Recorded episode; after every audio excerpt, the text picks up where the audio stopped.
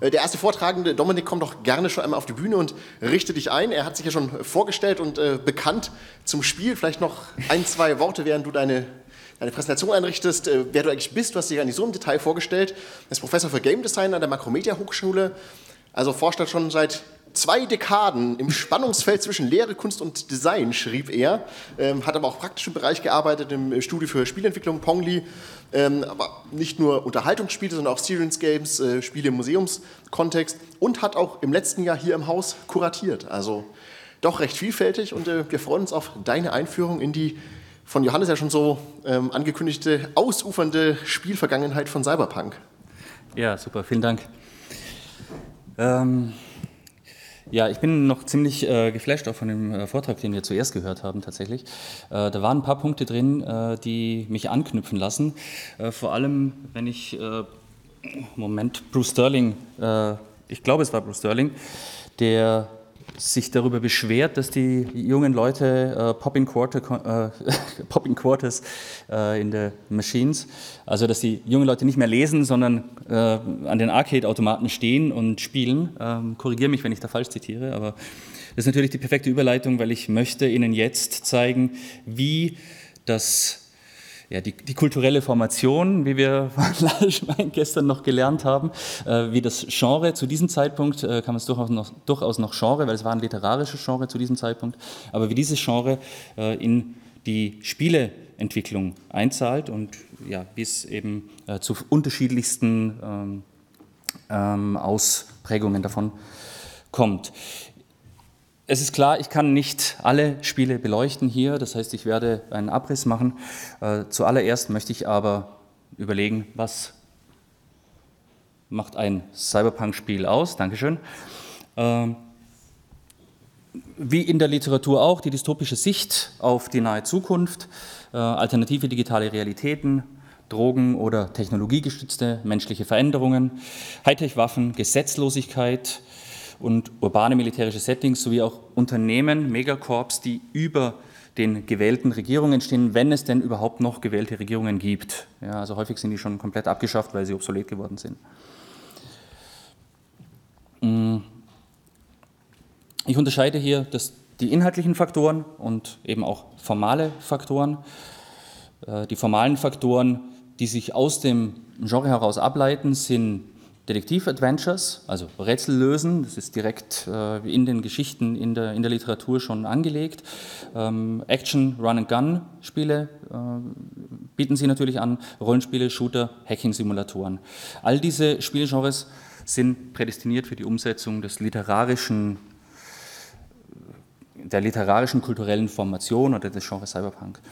Ähm, da Computerspiele von Programmiererinnen erstellt werden, unter anderem, also sind Game Designer und, und Artists noch mit dabei und viele andere, aber unter anderem sind eben Programmiererinnen und gerade in den Anfängen sind sehr stark Programmiererinnen beschäftigt, um Spiele zu erstellen. Und Cyberpunk, wie wir schon gehört haben, auch eine kulturelle Identifikationsplattform für diese Kultur, für, diese, ja, für, den, für das Morgengrauen dieser Kultur äh, darstellt, ist nicht verwunderlich, dass zu den ersten Computerspielen eben auch Computerspiele mit Cyberpunk-Hintergrund gehören.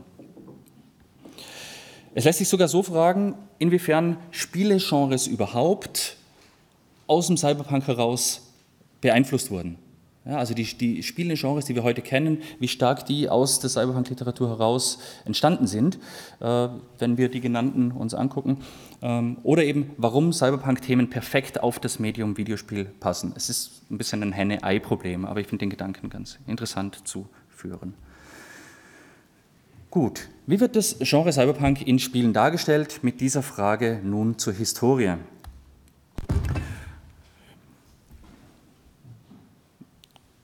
Okay. Äh, wir starten 1985. Ähm, ich habe die Historie in zwei Zeiträume unterteilt, worauf ich später nochmal präziser zu sprechen komme. Der erste Zeitraum spannt die 20 Jahre von 85 bis 2005. Ähm, hier finden wir viele Spiele, die uns später äh, aus Fortsetzungstiteln, also bis, bis heute bekannt sind, die starten. Zum Beispiel die Robocop-Serie, Metal Gear-Serie mit Metal Gear Solid, äh, Deus Ex und System Shock. Also die kommen alle aus dieser Zeit und leben bis heute in, in ja, vielfacher, äh, vielfacher Fortsetzung fort. Starten möchte ich mit dem Spiel Blade Runner aus dem Jahr 1985. 1982 kam der Film Blade Runner in die Kinos, äh, basierend auf einer Novelle von Philip K. Dick. Äh, das ist, glaube ich, allgemein bekannt. Äh, träumen Androiden von elektrischen Schafen oder elektronischen Schafen. Ähm, wer nun aber hier das Spiel zum Film erwartet, der wurde enttäuscht. Abgesehen davon, dass Cross-Media-Produktionen damals noch nicht so weit verbreitet waren wie heute, wurde das Spiel zwar mit der Geschichte von Blade Runner assoziiert, aber offiziell war das Spiel a Video Game Interpretation of the Film Score by Vangelis. Das klingt erstmal künstlerisch ziemlich interessant.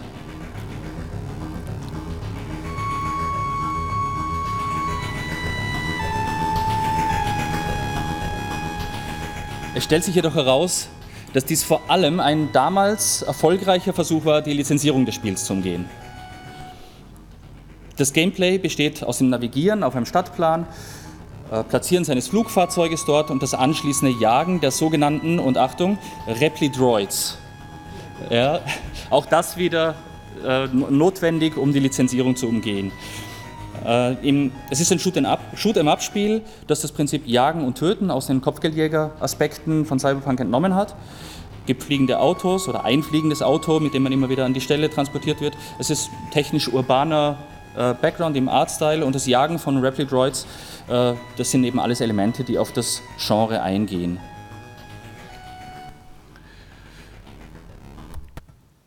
Ein weiteres Spiel mit dem Prinzip Run and Gun war 1987 das Spiel Robocop. Ähm, Edward Neumeier hatte die, oder Neumeier hatte die Idee zu Robocop tatsächlich, als er 1982 als Hilfskraft auf dem Set von Blade Runner tätig war. Also dort bei Blade Runner direkt am Set kam ihm die Idee zur Figur des Robocop. Ja, äh, da sieht man die, diese Verbindungen, die da entstanden sind. Robocop ist 1987 in die Kinos gekommen, war ein Riesenerfolg an der Kinokasse und führte zu einer erweiterten Ausschlachtung der Geschichte in Form von zwei weiteren Kinofilmen, Zeichentrickserien, eine kanadische Fernsehserie sowie eine ganze Reihe von Spielen, wie man hier sehen kann, äh, die eben bis 2014 äh, teilweise auch direkt begleitend zu den Filmen erschienen ist. Die Figur des Robocop bot sich natürlich hervorragend an für die damals populären Run-and-Gun-Action-Spiele. Wir haben urbane Settings, die aus speichersparenden Teilsets geschaffen werden konnten und die trotzdem eine glaubwürdige und vielfältige Welt ermöglichten. Die Titel waren sich storybedingt alle sehr, sehr ähnlich. Äh, ja, man spielt Robocop, jagt Verbrecher, äh, wurde aber immer an die jeweiligen technischen Möglichkeiten adaptiert. Das Narrativ ist ganz einfach. Robocop jagt und liquidiert. Verbrecher. Insofern ist nicht so tiefgehend äh, oder geht das Spiel nicht so tiefgehend äh, in die literarische Herkunftswelt des Genres ein. Begleitend zur Premiere, zum, zur Premiere des Remakes des Films im Jahr 2014 erschien das Spiel auch auf mobilen Endgeräten als Free-to-Play-Titel im Rahmen einer Cross-Media-Kampagne.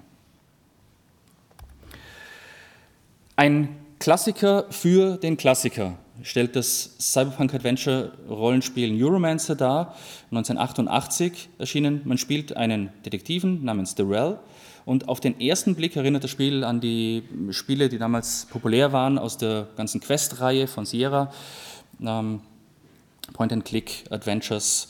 Ähm, ja, in dem Fall war es ein äh, Rollenspiel-Adventure. Die Mechanik ist, man spaziert herum, man ja, spricht mit Menschen, man klickt Objekte an, versucht mehr daraus, äh, darüber herauszufinden, inspiziert diese, führt Dialoge. Ähm, und in diesem Fall äh, erkundet man die nicht allzu große reale Welt, aber das Spiel vermittelt die Cyberpunk-Welten, wie wir sie aus den Büchern kennen, nicht direkt übersetzt, ähm, stellt auch keine Romanadaption dar, sondern es präsentiert die Eigenheiten von Cyberpunk mit einer ordentlichen Portion Humor, wie wir es aus diesen äh, ja, Sierra und auch Lucas Art äh, aus der Zeit kennen. Also deutlich humorvoller, weniger dark, weniger düster, äh, almost no rain in, in diesen Spielen. Das Spiel trägt zwar den Titel Neuromancer und verweist in Messages und in News gelegentlich auf William Gibson, ganz direkt, ähm, ist aber eben keine Romanadaption, sondern eine eigene Story innerhalb des Neuromancer-Universums. Ähm, wir finden Polizeiroboter, Datencenter und so weiter. Also diese ganzen Elemente tauchen auf, aber es ist eben keine direkte Adaption. Eine Besonderheit stellt in Neuromancer, im Spiel Neuromancer, die Simulation des Internets dar. Wir befinden uns im Jahr 1988. Ähm, wir können in-game verschiedene Internetseiten besuchen, wir können Downloads durchführen, wir laden Software runter, wir können e- E-Mails benutzen, äh, wir haben so ein Messaging-Board, wo wir Nachrichten bekommen, die wir lesen können, äh, können uns von unterwegs einloggen ja, äh, also wir können zum Beispiel im Hotel uns in unseren E-Mail-Account einloggen, äh, was für 88 schon relativ äh, ja, erstaunlich ist. Und ein Großteil der Spielzeit, wenn man denn diese Welt ja, erkundet hat, ein Großteil der Spielzeit verbringt man damit, sich auf verschiedene Server einzuloggen und nach Software zu suchen, die man sich nicht leisten kann, weil die exorbitant teuer ist. Das heißt, die Hacking-Skills äh, muss man schulen und schärfen und erweitern, weil man einfach finanziell ja, nicht die Mittel hat, sich diese Tools zu kaufen. Und insofern ist auch wieder mit äh, Low Life und High Tech sind wir wieder sehr nah dran. 1993 ein Spiel, äh, von dem ich weiß, dass äh, Johannes Bernhard sehr begeistert war als junger Mensch. Bullfrog Studio, das entwickelt. Auch hier gibt es wieder jede Menge Fortsetzungen. Es ist ein militärischer Squad-Strategy-Shooter. Ähm, die Nachfolger sind hier gelistet. Äh, das Spiel selber spielt im Jahr 2096 und stellt eine Welt vor, die von, einem, oder von mehreren rivalisierenden gigantischen Megakonzernen regiert äh, wird. Die Bevölkerung wird durch Implantate und Drogen gefügig gehalten, damit die Menschen die dystopische Welt, in der sie leben, einfach nicht mehr wahrnehmen. Ja, praktisch. Also alle sind glücklich und zufrieden, weil ja, man, man kennt es nicht anders, man weiß es nicht anders. Man spielt in diesem Spiel eine Sondereinheit einer Megakooperation, ähm, also die Bösen. Ähm, man beginnt mit vier biotechnisch verbesserten Agenten und bewegt sich für 1993 ähm, außerordentlich frei in dieser Welt äh, durch urbane Gelände, um rivalisierende Megakonzerne zu sabotieren und mit einer Reihe von Waffen und Gadgets Schaden anzurichten, um das Ziel, äh, nichts Geringeres als die Weltherrschaft, äh, zu erreichen. Man erhebt Steuern in den eroberten Gebieten und betreibt Forschung zur Verbesserung der eigenen äh, zur Verfügung stehenden Waffen und Drogen und Bioware. Also man muss, die Wissenschaft spielt eine große Rolle. Man muss sie auch wieder äh, benutzen, um seine Ziele dann zu erreichen. Mit dem äh, Persuadertron, äh, auch ein, eine Besonderheit dieses Spiels, kann man die Loyal Loyalität von NPCs dank ihrer Chip-Implantate von feindlich auf alliiert umprogrammieren. Ja, sehr praktisch, wünscht man sich heute auch öfter mal. Äh, ein düsterer und würdiger Cyberpunk-Gedanke. Als nächstes möchte ich zu einer, ja, einer Kuriosität äh, des Genres kommen, und zwar Shadowrun. Mit Shadowrun erschien 1993 die äh, Videospielumsetzung der Romane und der vor allem bekannten Pen-and-Paper-Rollenspiele. Es manifestiert sich durch die Verschmelzung von Cyberpunk und Fantasy-Aspekten, also Cyborgs und Orks. Äh, was ansonsten eine eher unübliche Mischung ist, äh, die aber voll und ganz auf die postmodernen Aspekte des Genres einzahlt und die wir heute, äh, ich habe gerade gestern von einer meiner Studierenden dazu gehört, die in Bezug auf Final Fantasy von ähnlichen Phänomenen gesprochen hat. Ähm, es folgten bis heute viele, viele Fortsetzungen des Titels. Zwölf Jahre nach dem ersten Spiel mit dem Namen Blade Runner, nämlich 97, veröffentlichten die Westwood. Ach, er spricht, ja, deswegen. Moment. Äh, veröffentlichten die Westwood Studios ein weiteres Spiel mit dem Namen Blade Runner. Das Spiel orientiert sich stark am Film von 1982 von Ridley Scott und die für 97 herausragende, für diese Verhältnisse herausragende 3D-Grafik äh, mit einer Unmenge an Details und Animationen vermag viele Spieler, viele Fans auch heute noch zu überzeugen.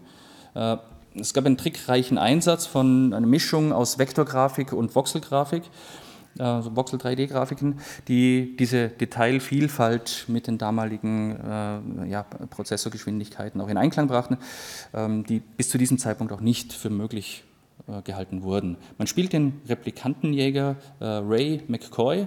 Das Spiel ist parallel zur Zeitachse des Films angelegt oder des, ja, der Story angelegt. Man betritt dieselben Orte, man erlebt sehr ähnliche Dinge, aber das Spiel kann durch sein interaktives und nonlineares Format das Thema noch viel, viel tiefer ausspielen. All die moralischen und ethischen Probleme, die im Film natürlich linear äh, von einem Regisseur vorgegeben und abgearbeitet werden, müssen hier von den Spielern selber erlebt und entschieden werden. Ja, und sogar die Frage, die sich beim Sehen des Director Cuts des Films aufdrängt, nämlich, was ist denn, wenn der Blade Runner selber ein Replikant ist? Diese Frage wird im Spiel erlebt. Man kann die Seiten wechseln äh, und sich sogar auf Seiten der Replikanten gegen die Menschheit richten. Das Spiel beinhaltet die klassische äh, Blade Runner-Tropes äh, wie den Void-Kampftest und die Esper-Bildanalyse. Point-and-Click-Adventures waren zu diesem Zeitpunkt nicht mehr so weit verbreitet. Es gab so ein bisschen Abflachen der Point-and-Click-Adventures. Auch Cyberpunk war nicht besonders populär in diesem Zeitraum. Ähm, das Spiel stellt das Spiel an sich stellt aber die bis zu diesem Zeitpunkt umfangreichste Adaption des Cyberpunk-Stoffs dar. Ein ganz besonderes Subgenre der Cyberpunk-Spiele sind die sogenannten Hacking-Simulatoren. Ähm, wir hatten es ja heute schon davon, dass Cyberpunk äh, Teil des mythologischen Hintergrunds zur Hacking-Kultur darstellen kann. Das kann man noch diskutieren. Aber dann sind Hacking-Simulatoren äh, Cyberpunk-Spiele im besten Sinne. Und auch wenn sie ohne Lowlife, Regen und martialische Technowaffen auskommen, bei Uplink versucht man, sich mit immer schwierigeren Hacking-Aufgaben hochzuleveln, äh, bekommt mehr Ansehen und Geld und wird am Ende vor die große Herausforderung gestellt, das Internet vor einem zerstörerischen Virus entweder zu beschützen oder zu vernichten. In der Zeit zwischen 2005 und 2013 erschienen sehr, sehr wenige Titel im Genre Cyberpunk. Also wie gesagt, es gab so ein Abflachen. Dafür kommt es aber 2013 zu einer regelrechten Explosion von Neuerscheinungen. Ob die Ankündigung von CD Projekt Red im Mai 2012 Auslöser dessen war oder ob die selber ein Resultat des langsamen Wiedererwachens des Genres im Computerspiel war, lässt sich schwer sagen. Hätte ich Patrick Mills gerne gefragt heute. Ähm, Fakt ist aber, dass von der Ankündigung bis zum Produktionsstart bei CD Projekt Red drei Jahre und bis zum Release sogar acht Jahre äh, vergingen. Ähm, wir sehen unten auf der Zeitachse äh, grob die, die Taktung von Spielen, die ich gelistet habe zwischen 85 und 2000 und jetzt ab, ja, ab 13, das ist ein bisschen verschoben, bis, bis heute, wie dicht es auf einmal wird. Ja, natürlich ist das Ganze äh, die ganze Branche gewachsen, aber hier wird es sehr, sehr dicht an Cyberpunk-Spielen oder Spielen, die das Tag Cyberpunk tragen. So, und deswegen komme ich jetzt auch zu dem zweiten Teil. Ich habe es vorhin schon gesagt, ich habe den ersten Teil 85 bis 2005 und komme jetzt zu dem zweiten Teil 2013 bis 2022. Ähm, in den Jahren äh, von 13 bis 22 erschienen Unzahl an Cyberpunk-Spielen, sowohl aus dem AAA als auch aus dem Indie-Bereich für alle möglichen Plattformen, für PCs, Konsolen und sogar jede Menge Spiele für mobile Devices, die es ja dann schon gab. Die Vielfalt an Ästhetiken nahm zu und die unterschiedlichen Spielekonzepte, die durch Cyberpunk inspiriert waren, äh, ja, traten in Erscheinung. Wir haben hier Cloudpunk, Ghost Runner, Virtualverse, ähm, 2064, Satellite Rain, Hacknet ist noch mit dabei, äh, Detroit Become Human und viele mehr. Bei Detroit Become Human im Jahr 2038 sind menschenähnliche Androiden allgegenwärtig. Äh, sie arbeiten in allen Bereichen der menschlichen Zivilisation und dementsprechend ist die menschliche Arbeitslosenquote auch sehr, sehr hoch. Die Feindseligkeit Androiden gegenüber nimmt zu und dieser interaktive Film, den man, ja, manche bezeichnen dieses Spiel auch als einen interaktiven Film, äh, saugt einen sehr tief in die Welt, ihre Charaktere und auch die, äh, ja, die psychischen Situationen, in denen diese Charaktere stecken und in ihre Problematiken ein. Das Spiel verfügt über eine ganz besondere Mechanik. Es zeigt den Spielerinnen nämlich nach Abschluss eines Levels den Entscheidungsbaum, den man gewählt hat und zeigt, an welcher Stelle andere Entscheidungen möglich gewesen wären.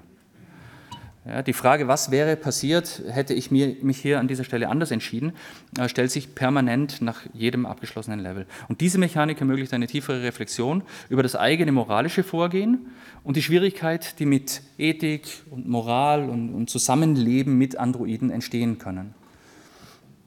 Außerdem gibt es eine interessante Technologie zur Investigation von Tatorten, die retrospektiv Objekte losgelöst von der Zeitachse erkunden lässt. Sehr, sehr praktisch, so kann man zurückverfolgen, welchen Weg ein auf dem Boden liegendes Messer genommen hat, bevor es an diesem Ort zu liegen kam. Ja, und mit dieser Technik hm, gilt es dann, verschiedene, äh, ja, verschiedene Vorkommnisse aufzuklären, aufzulösen. Im Spiel Cloudpunk, das wurde sehr stark diskutiert im Vorfeld äh, von Cyberpunk 2077, weil dieses letztgenannte eben lange auf sich warten ließ und in diesem Jahr andere Titel erschienen sind, äh, hochinteressante andere äh, Titel zum Thema Cyberpunk. Hier spielt man eine Zustellerin, äh, Rania, die ist Zustellerin bei einem illegalen Lieferdienst äh, namens Cloudpunk. Äh, das Setting ist sehr atmosphärisch, die, der Look sehr überzeugend und man bekommt über Funksprüche im Auto und über ja, akustische äh, Texte und Anrufe, die man erhält, tiefe Einblicke in diese dystopische Welt und die Probleme der Bewohnerinnen. Viele bezeichneten es, damals als das perfekte Spiel, um auf den anderen genannten Titel zu warten. Ein Spiel, das auch in dieser Zeit erschien, ist Ghost Runner. Das ist ästhetisch Moment, kurz. So, ja. Äh, ästhetisch herausragend, sehr gut abgestimmtes, ein ganz schwieriges Parcours- und Stealth-Gameplay.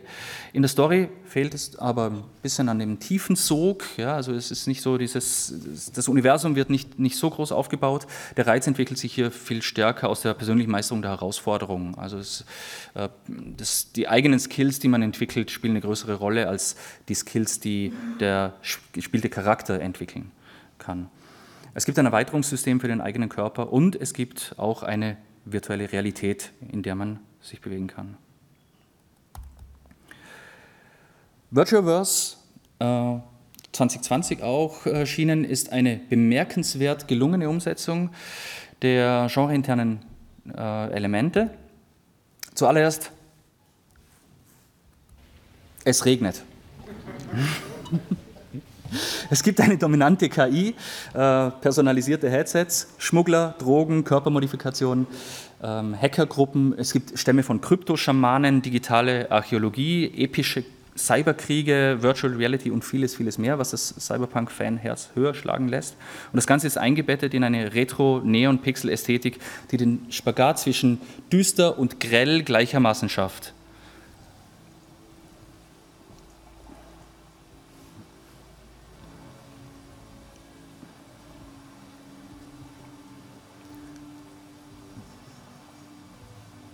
Ähm, ist auch gespickt mit einer ordentlichen Portion Insider-Humor. Ja, man kann einfach so viele Jahre nach den äh, Ursprüngen des Genres einfach damit rechnen, dass die Spielerinnen ja, gewisse Vorkenntnisse haben und die kann man auch gezielt verwenden, äh, um ein Spiel spannend zu machen. Ja, und zu guter Letzt, äh, es regnet.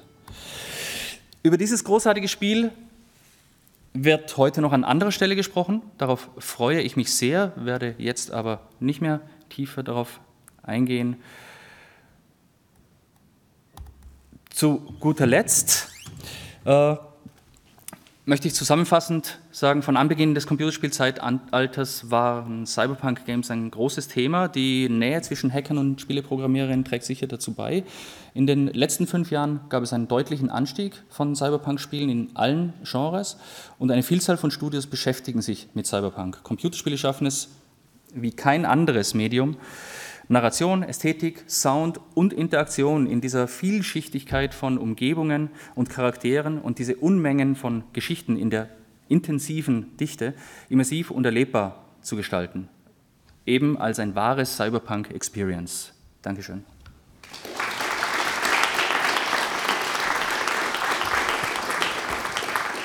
Wunderbar. Vielen herzlichen Dank. Äh, unser Zeitverzug setzt sich ein wenig fort. Das haben wir davon, wenn wir gesagt haben, ne? es fällt ein Vortrag aus, wir können uns alle ein bisschen mehr Zeit lassen. Das zieht sich natürlich durch. Wir möchten trotzdem die Gelegenheit für äh, drei Fragen oder Kommentare geben. Das soll sich keiner nehmen lassen. Gibt es denn Wortmeldungen aus dem Publikum? Oder hat mein Nudging mit dem Verweis auf den Zeitverzug dazu geführt, dass sich jetzt keiner mehr traut? Okay, hier eine. Vielen herzlichen Dank für den spannenden Vortrag. Ähm, ich persönlich habe ein relativ großes äh, Interesse daran, weil ich nebenbei noch für ein paar Retro-Magazine und Retro-Gaming-Magazine arbeite.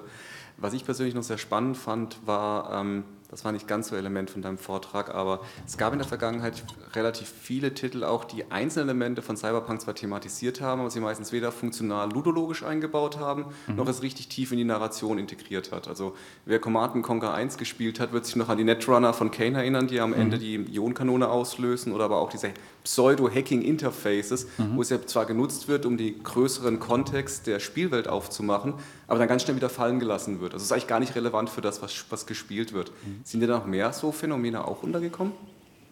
Ähm, Dürfte ich ganz kurz die zweite Frage dazu nehmen? Ja, Dann, ähm, nehmen die gleich dazu. Ja. Kannst du gleich noch etwas überlegen? Äh, ja, meine Frage war bezüglich der großen Lücke an der, in den frühen 2000ern quasi, äh, ob es da irgendwie einen spezifischen Grund dafür gab, der ersichtlich ist, oder war es einfach nur Genre-Fatigue? Oder? Mhm. Okay. Ähm, kurz zur ersten Frage. Also ja, die gibt es natürlich. Äh, ich werde jetzt aber nicht anfangen aufzulisten. Wir, mit der Zeit äh, können wir uns aber gerne nochmal noch mal tiefer äh, damit auseinandersetzen. Äh, zur zweiten Frage. Äh, ich habe noch keine Ursache für diese Lücke gefunden. Äh, ich habe ein bisschen die Hoffnung, dass uns Gunnar Lott heute äh, Nachmittag vielleicht noch ein bisschen was dazu sagen kann, weil der eben auch als Spielejournalist viel tiefer in dieser Materie mit drin steckt. Äh, aus Game Designer Sicht gibt es keine richtige Erklärung dafür. Also zumindest habe ich keine parat im Moment. ja. Gut, ja. Es gibt, wo? Ich habe es gerade nicht gesehen. Ich hier ganz vorne ah, ist noch eine. Und vielleicht noch eine, eine kurze Frage oder Kommentar. Ist Dystopia, äh, dieser Source-Mod, bekannt? Mir nicht jetzt. Achso, nee. okay. Der ist 2005 erschienen, passt doch voll rein. Mhm, okay, ja, danke schön. Werde ich noch mehr anschauen. Okay, ja, danke. Wunderbar. Vielen herzlichen Dank. Bitte nochmal einen Applaus.